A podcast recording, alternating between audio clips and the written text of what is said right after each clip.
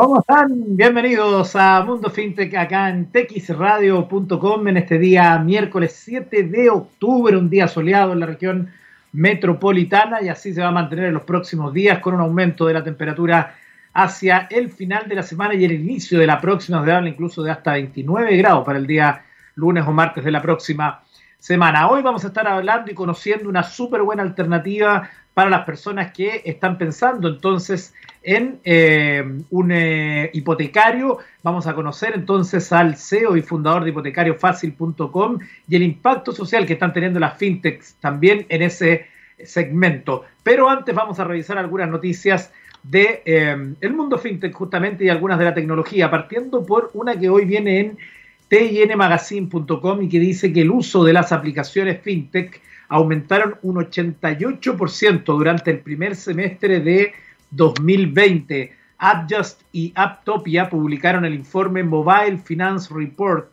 2020, el cual ofrece una comparación global de las aplicaciones bancarias de pago y de inversión y muestra que el COVID-19 aceleró de forma considerable el crecimiento de las aplicaciones fintech en 2020, que ya venía aumentando de forma exponencial. Al comparar el primer semestre del año 2019 con el primer semestre del año 2020, los datos provenientes de una sección cruzada de países de diferentes partes del mundo sugieren lo siguiente, atención, lo primero, la actividad en las aplicaciones de inversión que les permiten a los usuarios comprar o vender acciones directamente desde el teléfono está creciendo de forma considerable, con un 88% de aumento en el promedio de sesiones al día entre enero y junio del 2020. Aplicaciones destacadas ahí están como Acorns, Gatsby y Statch que están democratizando la inversión al hacerla más fácil y accesible. Acá mismo en el programa hemos tenido a varios eh, alternativas, incluso chilenas, que eh, están hoy para el mundo y la lógica de la inversión, que es una de las tantas dimensiones donde eh, están creciendo las fintech.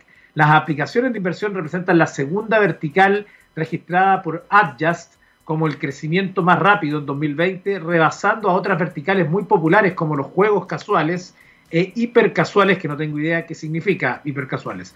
Eh, otra reflexión de, esta, de este estudio dice que el número de sesiones en la aplicación de pago tuvo un promedio de un aumento del 49% en los países que participaron en la encuesta. Una cosa son los usuarios, por ejemplo, yo, usuario Eduardo Castillo, contaré la métrica una sola vez por acceso al día, aunque ingrese varias veces. A eso se refieren las sesiones que es independiente del usuario cuántas veces se ha iniciado esa sesión en esa aplicación. Por ejemplo, cuántas veces usted al día entra a Twitter o a Instagram o a Facebook. Y esas son su número de sesiones. Los usuarios son diferentes. Otra de las, de las eh, reflexiones que dejó este estudio es que el número de sesiones en actividades bancarias y de pago aumentó en promedio un 26% en los países que participaron en, esta encuesta y destacan sobre ellos Japón con un 142% de aumento, Alemania un 40%, Turquía un 31% y Estados Unidos un 27%. Otra conclusión, que las super aplicaciones siguen siendo una de las tendencias principales en los dispositivos móviles. Estas son, por ejemplo, WeChat y Kakao Talk en Asia y en otras regiones están adoptando la misma estrategia de las super aplicaciones con el caso de Revolut. Em, comillas, el impacto que ha tenido la pandemia en las aplicaciones bancarias y en la aceleración de los servicios digitales móviles no se debería subestimar, afirmó Paul Mueller, cofundador y director técnico de Adjust. Aunque el sector bancario se ha estado adaptando a la disrupción digital durante varios años, el COVID-19 está acelerando la transformación, abriendo el acceso y la oportunidad para millones de consumidores con poco o ningún acceso a los servicios bancarios en todo el mundo, que es como lo hemos planteado también acá en el programa, lo relevante que es justamente eh, ese, ese público que no está bancarizado y que son básicamente las personas a las que se espera entonces de alguna manera poder eh, llegar y llegar de manera oportuna, porque justamente lo que ocurre es que muchas veces las entidades eh, bancarias o financieras tradicionales demoran mucho en los trámites y justamente hay personas que requieren una ayuda o una solución de manera rápida o créditos eh, menores, los llamados nanocréditos, que entonces ahí la, la, fintech pueden hacer un trabajo mucho mucho mejor. También se dice en este estudio que los usuarios pasan más tiempo dentro de las aplicaciones, que tiene una correcta relación con el aumento de las sesiones en los teléfonos. Por ejemplo, durante el primer semestre del 2019, los usuarios pasaron en promedio unos 7,7 minutos por sesión en las aplicaciones bancarias y de pago. Sin embargo, esta cifra aumentó a 8,35 en 2020, lo que representa un aumento del 8,9%, significativo. Por cierto, estos datos confirman que el crecimiento más significativo en cuanto a el tiempo invertido en las aplicaciones de fintech se presentó durante el segundo trimestre del 2020, o sea, cuando la pandemia ya estaba en completo desarrollo, cuando las diferentes regiones además entraron en cuarentena. De todos los países analizados, atención con esto, Argentina presentó el mayor crecimiento en cuanto al tiempo invertido en las aplicaciones durante el 2020 en comparación con el año anterior, al aumentar un 72%. Después vinieron Ucrania con un 62%, Rusia y Brasil, ambos con un aumento aproximado del 50%. En Japón esta estadística creció un 21%. Obviamente que hay que considerar que los países emergentes o donde estas tecnologías disruptivas están recién aflorando, evidentemente que van a tener un crecimiento porcentualmente mayor respecto al año anterior, porque ya en países como Japón esto ya había ocurrido, este aumento exponencial. Eh, además, se destaca en este informe finalmente que las aplicaciones bancarias y de pago experimentaron una caída abrupta en los costos de adquisición de los usuarios, lo cual coincidió con el inicio de los cambios sociales y económicos generados por el COVID-19. La caída de los costos efectivos por instalación comenzó en febrero y alcanzó un 77% de disminución en mayo. Las aplicaciones bancarias aún pueden adquirir usuarios por una fracción de precio que pagaban al inicio del año. Y hablado ahí, se mencionaba Argentina. Bueno, justamente ahí mismo en TN Magazine se destaca que Argentina es la tercera economía fintech de Latinoamérica. La industria fintech compuesta por empresas que ofrecen servicios financieros mediante la tecnología es uno de los sectores más dinámicos del mundo, dice esta noticia. Argentina no es la excepción, de hecho es la tercera economía fintech desde noviembre del 2018 hasta la, hasta la fecha. Se duplicó el número de empresas de ese tipo en Argentina, alcanzando las 270. La Cámara Argentina de FinTech fue creada para liderar y expandir este proceso de transformación con el objetivo de lograr la inclusión financiera de los sectores menos favorecidos de la sociedad. Durante este recorrido también fue central el rol que desempeñó a nivel educativo, impulsando y colaborando en gran parte de las iniciativas de formación y capacitación sobre esta temática. Recientemente, la Cámara creó el área de vinculación académica para trabajar en conjunto con distintas universidades, centros de investigación y entidades educativas, llevando adelante programas ejecutivos, encuentros y charlas. Estas actividades están orientadas a emprendedores, estudiantes, científicos y a cualquier interesado en iniciarse o especializarse en el mundo fintech. En ese sentido, por ejemplo, la Universidad de San Andrés se realizó la segunda edición del programa ejecutivo fintech y pronto va a realizar otro programa sobre ciberseguridad en Surtech. Por otro lado, el Instituto Tecnológico de Buenos Aires acaba de finalizar un programa de Python para entidades financieras y se está realizando actualmente un diplomado en FinTech con el objetivo de analizar las distintas tecnologías que están revolucionando el mercado FinTech. Ahí tenemos dos de las informaciones destacadas en el mundo de, eh, nuestra, eh, de nuestro espíritu del programa El Mundo FinTech. Y antes de irnos a la música, queremos destacar entonces que justamente Instagram cumple 10 años. Eso ocurrió el día de ayer, pero claro, como no teníamos programa, no lo pudimos tocar y yo guardé esta nota de hipertextual.com donde se habla de alguna manera de cómo Instagram se ha convertido en el, eh, digamos, en el gigante de las redes sociales que es hoy y probablemente el mayor activo que tiene Facebook en, en este momento. El 6 de octubre del 2010 entonces se lanzaba en la App Store, la primera versión de Instagram, la red social entonces solo concebida como aplicación más influyente de los últimos tiempos y seguramente el mayor puntal que tiene Facebook como empresa futura. Instagram fue creada por Kevin Systrom y Mike Krieger, programadores e ingenieros respectivamente, afincados en la bahía de San Francisco, en principio como una app disponible solo para iPhone que permitía a los usuarios aplicar filtros a las fotografías. Claro, usted seguramente se acuerda los primeros años de cómo era Instagram. La idea era novedosa, pero no tanto. Otras como Ipstamatic, surgía meses antes, también servían para lo mismo, pero la simplicidad y comodidad de Instagram hizo que fuera un éxito desde el primer momento. En el primer día de Instagram, hace 10 años, se registraron 25 mil personas y después de seis semanas había un millón de usuarios. Fue un éxito viral antes de que, los, de que las selfies e incluso las palabras viral como tal se usaran en el entorno de las redes sociales. Hoy Kevin Systrom y Mike Krieger siguen al frente de Instagram. De hecho, ambos acabaron saliendo de esta empresa cuando había sido comprada por Facebook. Ellos se van en el 2018 por divergencias con el rumbo que había dado la plataforma en Facebook. La historia de Instagram y su uso hoy es parte de la cultura popular, de las selfies, del boom de las comidas y las recetas coloridas, de los y las influencers y también es la red social con mayor salud sobre Facebook y Twitter gracias a la atracción que ha conseguido con los usuarios más jóvenes y ya no tan jóvenes a base de inspirarse o plagiar, según se mire, las funcionalidades de otras aplicaciones de éxito que le sucedieron como Snapchat o TikTok. Ahí siempre se cuenta una anécdota muy interesante que Snapchat o los creadores no quisieron venderse a Facebook y ahí entonces Facebook decide crear su propio Snapchat en Instagram y sabemos cómo terminó esa historia. Así que ahí usted puede leer la historia de Instagram. Claro, uno dirá, pero ¿cómo historia? Bueno, ya pasaron 10 años y es sin duda hoy la red social más importante de todas. Nos vamos a ir a la música acá en Mundo FinTech y vamos a viajar hasta el año 1991, donde nos vamos a encontrar con la canción One Every Street, canción homónima del mismo álbum de la banda británica Dire Straits, y estamos de regreso en texradio.com. Estamos de regreso en Mundo FinTech en este día 7 de octubre y a continuación le vamos a dar la bienvenida a nuestro invitado de hoy. Bueno, se trata de Tomás Berlinger, el CEO y fundador de hipotecariofácil.com.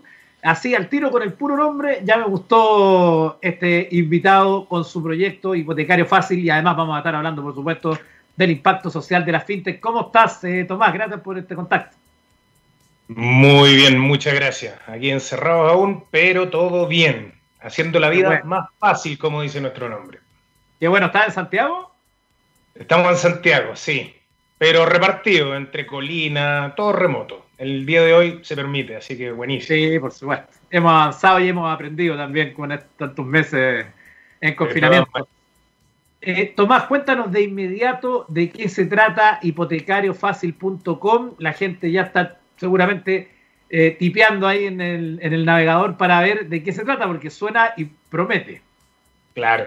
A ver, mire, hipotecariofácil.com nos tenemos un sueño, un sueño de hacer, de acompañar a la gente a comprar su casa y que lo puedan hacer muy fácil y por qué no en un día.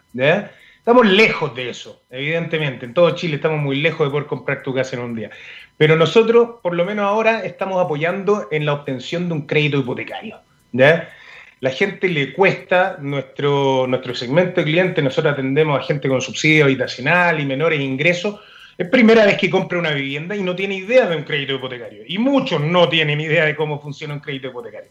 Nosotros estamos haciendo esto de una forma muy sencilla, 100% digital. Si no lo resolvemos de forma digital, tienes un ejecutivo que te asesora en todo el proceso de principio a fin. Tenemos el gran sueño, como te decía, de, de ojalá que la gente pueda ir y comprar su casa y al día siguiente mudarse. Ese es nuestro sueño, nuestra aspiración. Hace poco tiempo atrás eh, tú no podías ir a comprar un auto y sacar el crédito ahí mismo y llevártelo. Bueno, el día de hoy, ¿por qué no sucede eso con, una casa? Así que estamos trabajando para eso. Pero hoy, en la práctica, nosotros te ofrecemos una solución para sacar tu crédito hipotecario de una forma muy sencilla, con 100% digital, no tienes que acercarte a la oficina. Es más, desde que comenzó la pandemia ya nadie está en la oficina. Es súper linda, pero está vacía. Claro, efectivamente. Eh, y, pensando, pensando en, el, público, eh, claro, cuando uno pide un crédito hipotecario, lo que habitualmente hace una persona que está bancarizada es de alguna forma pedirle a su ejecutivo eh, una propuesta y seguramente alguien que es un poco más mateo irá a pedir una par de propuestas más a otros bancos, pero la mayoría probablemente hace ese menor esfuerzo o lo hacía. Em, ¿Cómo em, o ¿cómo podemos incentivar o cómo podemos decirle a las personas por qué es mejor hacerlo a través de eh, esta vía? ¿Cuáles son los beneficios que va a obtener? Sí. Mira, Eduardo, efectivamente es así. O sea, la gente que está bancarizada, y muchos de ellos tienen uno o dos cuentas corrientes en algún banco, hacen eso. Van y llaman a su ejecutivo y listo. Y llaman a los dos quizás, ¿ya? O quizás algunos más flojos a uno nomás. Eh, pero los que no tienen este problema. Nosotros los emprendedores somos busquillas, buscamos estos problemas, los encontramos y los queremos resolver. Y nos encontramos con un mundo que no tiene cuenta corriente, pero sí es sujeto a crédito. ¿ya? Entonces, ¿qué es lo que hacemos nosotros? Uno, aunque suene muy burdo nuestra solución, nosotros te atendemos. ¿ya? Es lo primero que hacemos, te atendemos. En menos de 24 horas vas a tener una respuesta de nosotros, de un ser humano. ¿ya? Eh, cuando vas a la banca hoy, ¿qué es lo que pasa? Mandas un mail y muchas veces ese mail cae en el vacío o después de un mes, cuando ya tienes la casa, eh, te responden. Así que lo primero que hacemos, te atendemos. Dos, te damos velocidad. ¿ya? Lo hacemos súper rápido. Nosotros solo nos dedicamos a sacar crédito hipotecario, así que estamos dedicados a esto. Y tres, te decimos, mira, o estás aprobado o estás rechazado. Pero a diferencia de la banca, nosotros te decimos qué es lo que tienes que hacer para sacar ese crédito hipotecario. La banca cuando te responde te dice, mira, aquí está su crédito, listo, estamos ok. O te dicen, no, rechazado, punto. Y no te dicen más nada. Nosotros tenemos clientes que tienen ocho meses, nueve meses de antigüedad laboral, pero no entienden, y nadie tiene por qué entender, que es la antigüedad laboral mínima que te están exigiendo algunas instituciones financieras 12 meses. Entonces ese mismo tipo llega tres meses después, cuatro meses después y saca su crédito hipotecario. Pero en ese momento en la banca lo rechazan y nosotros le decimos, mira, aguántate un poco porque pasa esto. Si tienes un subsidio eh, del, Ministerio de Vivienda de los Serbios, eh, tu antigüedad laboral puede ser seis meses. Nosotros manejamos las políticas de riesgo de todas las instituciones financieras con las que trabajamos. Entonces nosotros te decimos exactamente, mira, esto es lo que tienes que hacer. O prepaga este crédito. No necesitáis prepagar todo, pero si tu carga financiera es X, yo te ayudo a disminuirlo. Y eso es muy distinto a la banca, en donde te van a decir no. Y no porque no. ¿Y, ¿Y, por qué? ¿Qué tengo que hacer? Bueno, vaya a jugar a otro lado. Bueno, ese otro lado somos nosotros. Claro, entonces en ese sentido podríamos pensar lo que además el espíritu de la fintech, que eh, justamente está enfocado, o su segmento de mercado tiene que ver con el público que no es sujeto de bancarización estándar o tradicional, que generalmente le rechazan o no lo aceptan o no los pescan, o si los pescan les dan unas tasas muy altas porque son de mucho riesgo. En el fondo, para eh, cerrarlo así, ese es el espíritu de hipotecario fácil y además ustedes tienen un convenio incluso con el Ministerio de Vivienda. Efectivamente. A ver, cuando, cuando encontramos este problema y, vimos que hay un montón de gente que es pimponeada de institución financiera a otra, o simplemente les dicen que no o no los atienden, eh, nosotros nos acercamos al Ministerio de Vivienda y, le ofrecimos nuestra ayuda. El día de hoy eh, el Ministerio de Vivienda entrega miles, miles de subsidios, entrega casi 50.000 subsidios entre DS1 y DS19. Y de los subsidios DS1 hay un 30% de esos que no se utilizan, la gente no los ocupa. Bueno, y ahí entra la pregunta, bueno, ¿por qué no los ocupan? Uno, o no encuentran la vivienda y dos, no consiguen el crédito para complementar el resto del precio de la vivienda. Y ahí nos acercamos al Ministerio de Vivienda y tuvimos una muy grata acogida eh, vieron en nosotros un, partner que puede solucionar un problema real. Eh, ellos saben que tienen este problema, eh, pero a veces, ¿cómo se llama? El Estado no puede ser tan ágil como uno quisiera. O sea, tienen todas las buenas intenciones del mundo, pero aparecen fintechs como nosotros y otros que, que podemos hacer esto mucho más rápido y trabajar junto a ellos. O sea, tenemos un convenio de colaboración, intercambiamos información para hacer esto mucho más expedito que la gente sepa dónde llegar. Perfecto. Y supongamos que ya ahora que se conoce y se entiende cómo funciona Hipotecario Fácil para quienes nos están escuchando en vivo y también lo van a hacer en nuestras versiones on demand, en el podcast, eh, ¿qué necesito? Por ejemplo, si yo quisiera optar a esta alternativa porque me ha ido mal en las veces anteriores o quizás simplemente porque ahora estoy trabajando y puedo pensar en eh, comprar una vivienda eh, para mi familia. ¿Cuáles, ¿cuáles son las cosas que tú me vas a solicitar como hipotecario fácil para poder eh, ver si efectivamente soy eh, o si puedo, digamos, tener esta, esta posibilidad y además en qué condiciones, porque me imagino que eso también es importante. Claro. Mire, nuestro proceso es bastante sencillo. lo primero que hacemos es pedir acreditar la renta. ¿ya? Yo no te voy a pedir, como en la banca, que te van a pedir tu cédula de identidad, tu certificado de matrimonio, eh, tu liquidaciones de sueldo, tu certificado de cotizaciones AFP, tu certificado de antigüedad laboral. Te van a un montón de documentos. Nosotros vamos a partir con la renta. Y con la renta yo te voy a decir de inmediato, mira, con esta renta accedes a un máximo de este crédito o no te puedes comprar la casa que quieres o sí te puedes comprar la casa que quieres, ¿ya? Pero nosotros, bien sencillo, vamos al grano. Oye, mira, con esta renta pasa esto. Y de ahí empezamos a trabajar junto a los clientes en obtener los otros documentos que son necesarios que te exige hoy cualquier institución financiera, ¿ya? Pero vamos de a poquito, vamos de a poquito. La gente no quiere juntar 20 documentos y pasarse dos días armando una carpeta hipotecaria, sino que, oye, dime rápido, oye, avanzo aquí o no. Así que tenemos un proceso en etapa y vamos acompañando al cliente hasta que tiene la escritura en su mano. Perfecto. Y además me imagino que en este tipo de segmento también es muy relevante lo que pueda combinar un crédito con un subsidio. Eh, ¿Cómo saber ah, esa información? ¿Ustedes la tienen? ¿Cómo, ¿Cómo poder orientarse también en ese sentido? Efectivamente, a ver, mucho, todas las instituciones financieras te piden hoy poner un pie, ¿ya? Eh, entre un 20, entre un 10 y un 20% de pie, ¿ya? O sea, el 20% del valor de la vivienda lo tienes que tener. Y ahí es donde entra el Estado. Y el Estado dice, bueno, yo tengo estos subsidios y te ayudo a pagar el pie. O sea, muy buena parte lo paga el Estado. Ahora, la primera gran pregunta es, bueno, ¿cómo accedo a eso? Eh, hoy todas las postulaciones del Ministerio de Vivienda, las postulaciones del subsidio se hacen online directamente en el sitio del MIMBU, mimbu.cl. Eh, los requisitos son muy sencillos, tener tu ficha de registro social de hogares actualizada, eh, tener una libreta de ahorro, tener un ahorro mínimo entre 40 y 80 UF, ya estamos hablando un millón de pesos máximo, y con eso puedo postular. Yo un proceso online. El próximo el próximo llamado todavía no está publicado, eh, a, postular al DS1 no está publicado porque este año ha sido un poco raro, entonces han estado con subsidios de arriendo y con otros temas. Eh, pero la verdad que sacar un subsidio es un proceso muy sencillo, o sea, todo se puede hacer online. La primera vez que se hizo online fue al comienzo de la pandemia y, salió perfecto. Perfecto. Ahora también estaba mirando en el sitio web hipotecariofacil.com, donde usted puede ingresar ahí en este minuto eh, que salen algunas de las condiciones que se podrían dar. Y me llama la atención, por ejemplo, el desde el 5% de pie, que es algo que eh, dice desde 5% de pie hasta 30 años plazo, crédito desde 500 UF, beneficio pago oportuno, hasta 20% de descuento en dividendo cuando compras con subsidio habitacional, que es lo que estábamos hablando recién. Eh, eso del 5% de pie también es llamativo porque es algo que no sé si está tan fácil hoy día.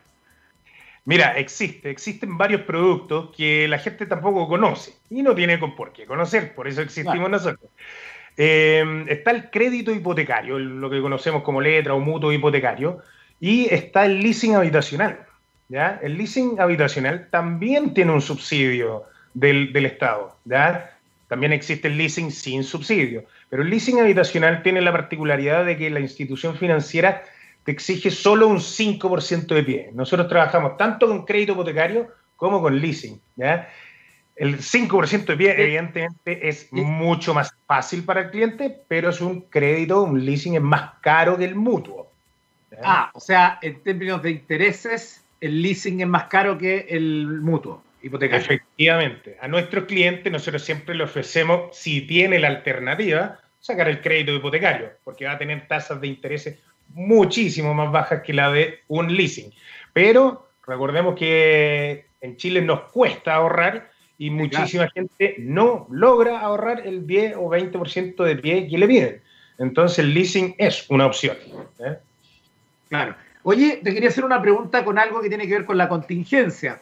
Hace unos meses tuvimos eh, este histórico retiro del 10% y si bien muchas personas lo dedicaron a pagar deuda, consumo eh, y cosas que eran de necesidad primera, algunos también lo retiraron para tenerlo a la guaite, ahí por si tienen algún problema el día de mañana, y otros derechamente para inversión, que son como en torno al 7 al 10%.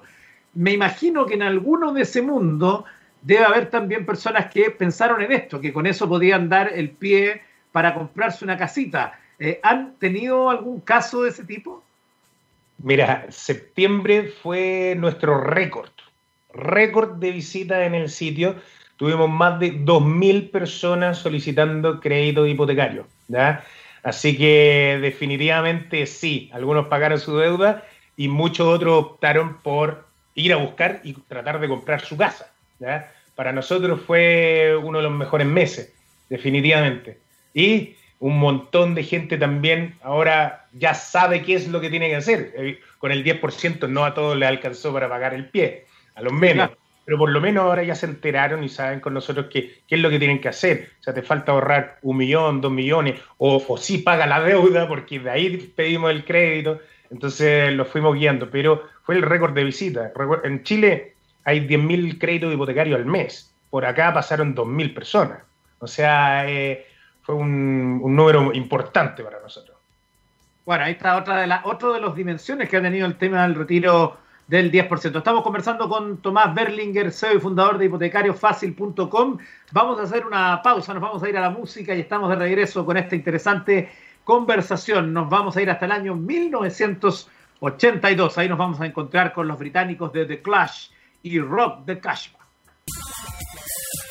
Dejamos a The Clash y volvemos a la conversación con Tomás Berlinger, CEO y fundador de hipotecariofacil.com. Ya nos ha estado comentando cómo funciona esta, esta, este nuevo servicio. ¿Cuándo partieron con esto? Se me olvidó preguntarte al inicio, sobre todo porque te pregunto en la lógica y en la evolución que están teniendo las fintech en estos últimos meses, pero no sé cuándo partieron ustedes.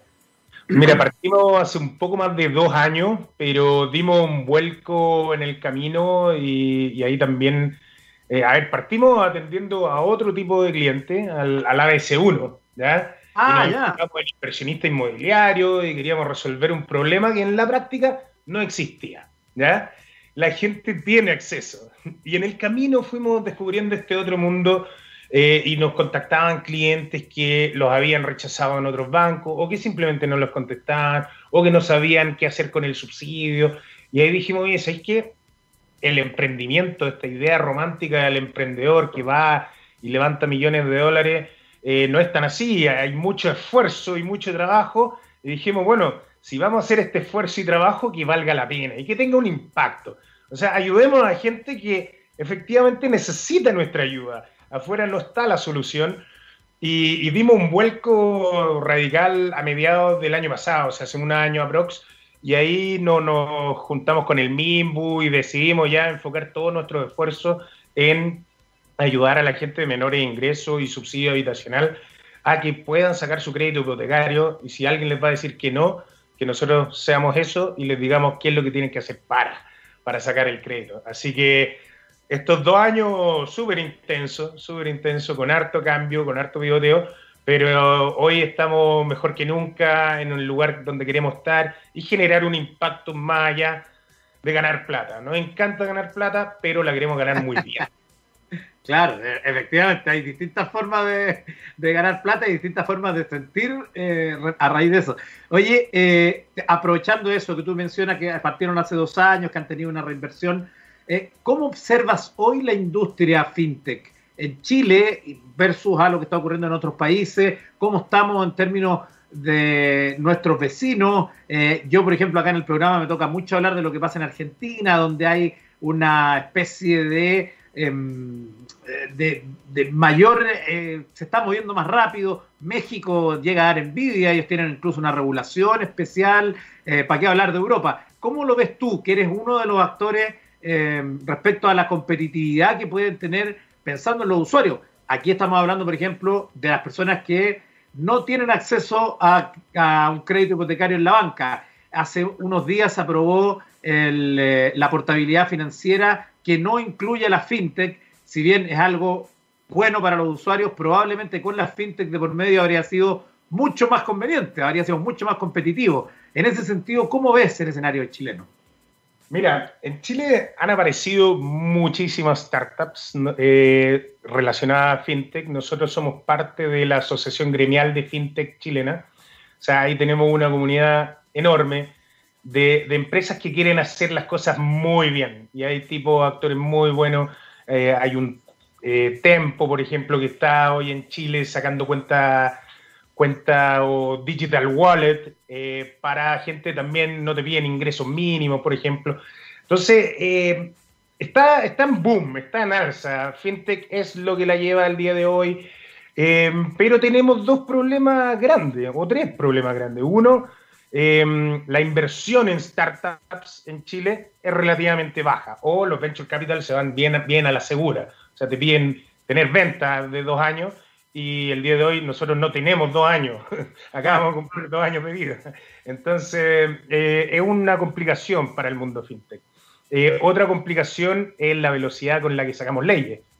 Por ejemplo, nosotros estamos en una industria no regulada. Hay leyes para corredores de seguros que ahí tú sabes y puedes ir a leer qué es lo que pueden hacer y qué no, pero un corredor de créditos hipotecarios está muy ambiguo. Y aparecen, aparecen actores, em, no sé si es la palabra correcta, pero bien chanta dando vuelta por ahí, eh, que hacen cualquier cosa.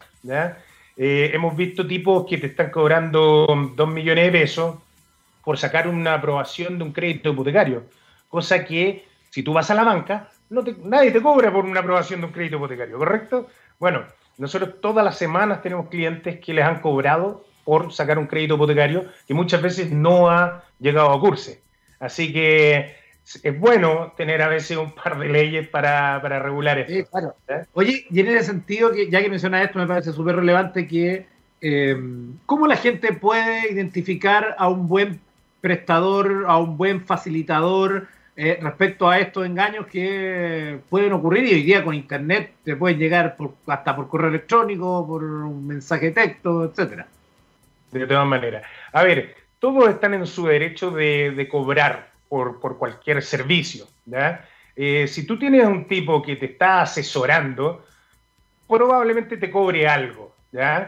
Em, ahora, para una aprobación de un crédito hipotecario, nosotros definitivamente creemos que es una cosa que no hay que cobrar. Es un servicio que todos te brindan gratis.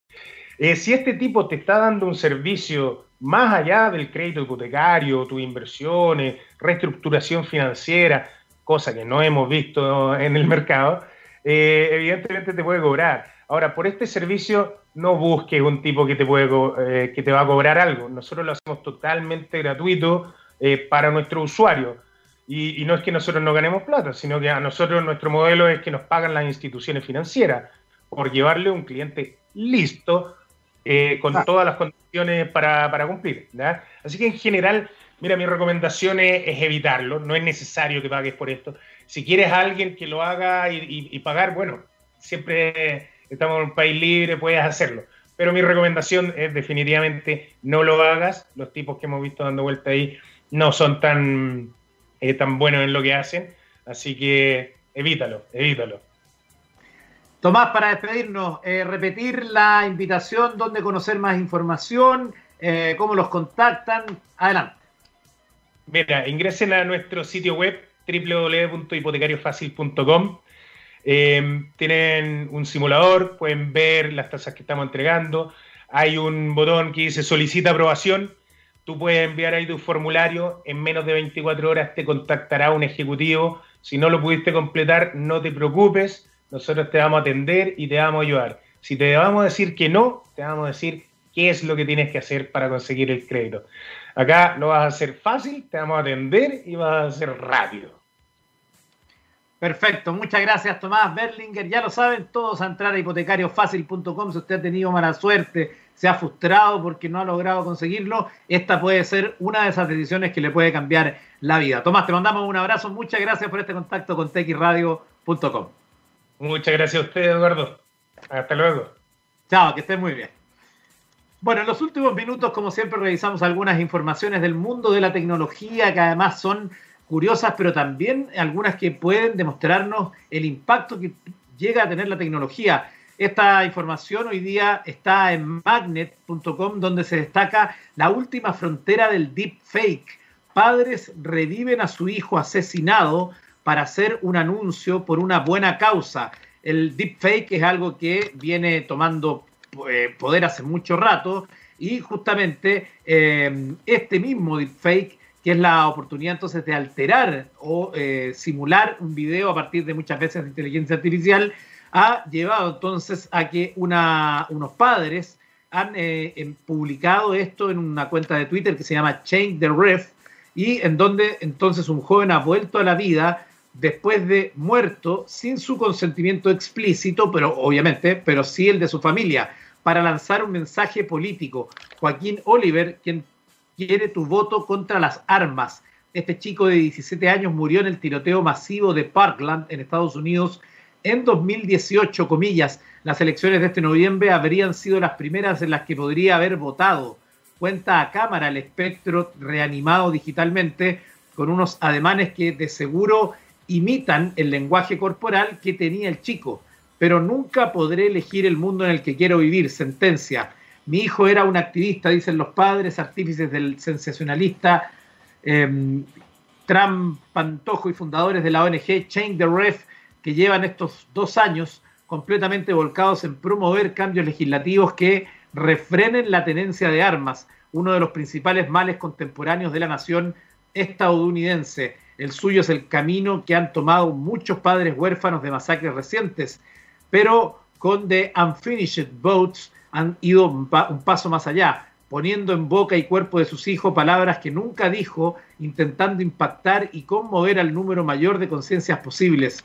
Cuentan que el proceso de hacer este video ha sido la experiencia más difícil que hemos vivido desde que empezamos a luchar contra la violencia de las armas tras el asesinato de nuestro hijo pero es algo que ayudará a cambiar el rol de Joaquín de víctima a activista. Una recreación que sale prácticamente de la nada. El estudio de marketing que ha estado detrás del proyecto cuenta que no ha sido el típico deepfake de políticos y estrellas de Hollywood, sino que han hecho el video contando eh, con apenas tres fotografías del chico, así como una supervisión de los padres para que la sensación final sea la de estar viendo a esa persona y no a otra. En vista de los resultados, esta idea abre la puerta a las infinitas posibilidades de recreación a la carta que podrían hacerse en el futuro de cualquier otro individuo. Superar el duelo jugando con una copia de tu hijo en 3D. Hay un antecedente de este fenómeno este mismo año, aunque con una tecnología ligeramente distinta. Una cadena de televisión surcoreana retransmitió cómo una madre pudo jugar y hablar con una copia en realidad virtual de la niña que había muerto de leucemia cuatro años atrás. Eso, me acuerdo, además fue viral esa información. Increíble esta noticia entonces que habla de este deepfake de un eh, hijo asesinado y que ahora se vuelve, gracias a la tecnología, activista para la campaña presidencial. Y antes de despedirme, les quiero contar de una información que hoy viene en Gembeta, donde se habla que algunos antivirus usados por Windows tenían vulnerabilidades que permitían a atacantes aumentar sus privilegios.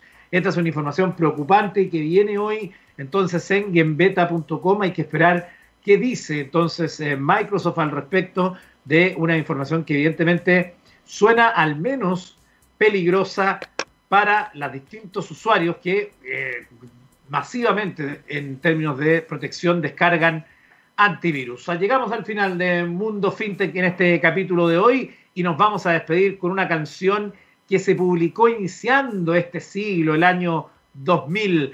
Es, eh, se trata del sencillo Again de Lenny Kravitz y que consiguió además una, un premio Grammy a la mejor interpretación masculina de rock en el año siguiente, el 2001. Muchas gracias por su sintonía. Siga en texradio.com. Nos volvemos a ver el día viernes con más Mundo FinTech.